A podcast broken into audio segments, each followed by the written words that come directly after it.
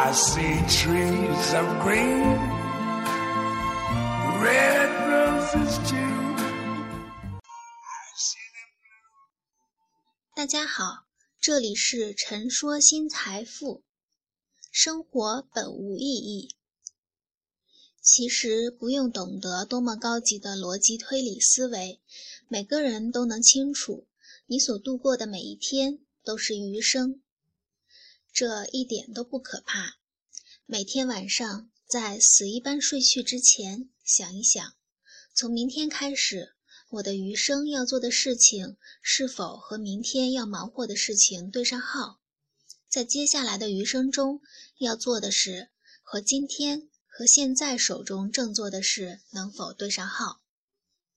那些疑问生活到底有何深意的人们，昨天做的事情不合你的心意。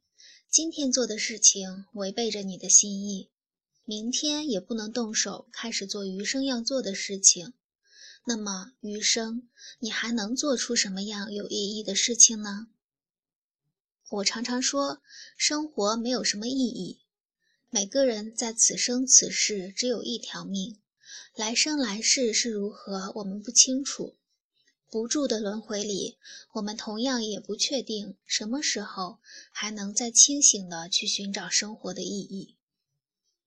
本就没有意义的生活里，选择并去落实怎样去生活，这可能是有些意义的。生活没有意义，生活的人多了，就更没了意义。无数的生活过的人会告诉你说。青年啊，我是过来人，我免费送你几条意见。这时候你就得谨慎，稍微有些商业头脑的你很清楚，市场手段中有很大的一块会利用免费这个策略来给你提供上帝般的服务，让你免费体验做上帝的感觉。接下来你就被套牢了，你不清楚给你提供免费忠告的人有什么样的意图。你的贪嗔痴被商家精致地刨出来，可是你的余生就会因此多出许多沉没成本。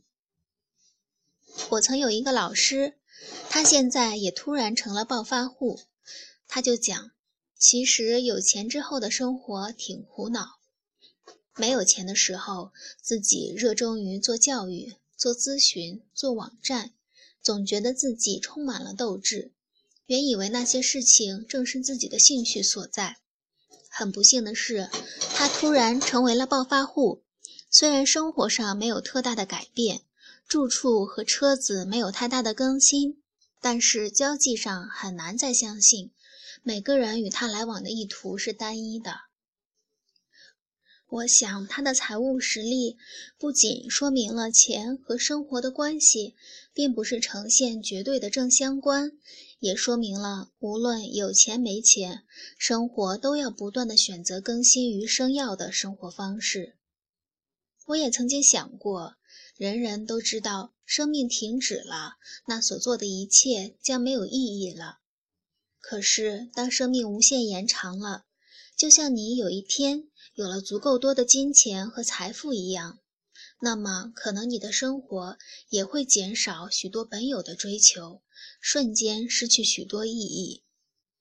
还是那句话，生活本没有意义，为接下来的日子选择你所希望的生活方式，才可能有点意义。文章来自微信布衣春秋，感谢倾听，下次再会。of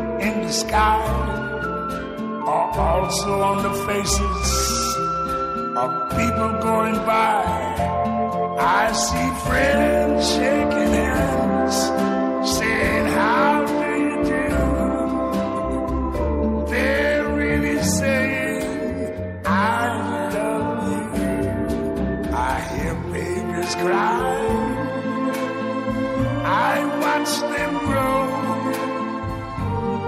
They much more than I ever knew. And I think to myself, what a wonderful world. Yeah. I think to myself, what a wonderful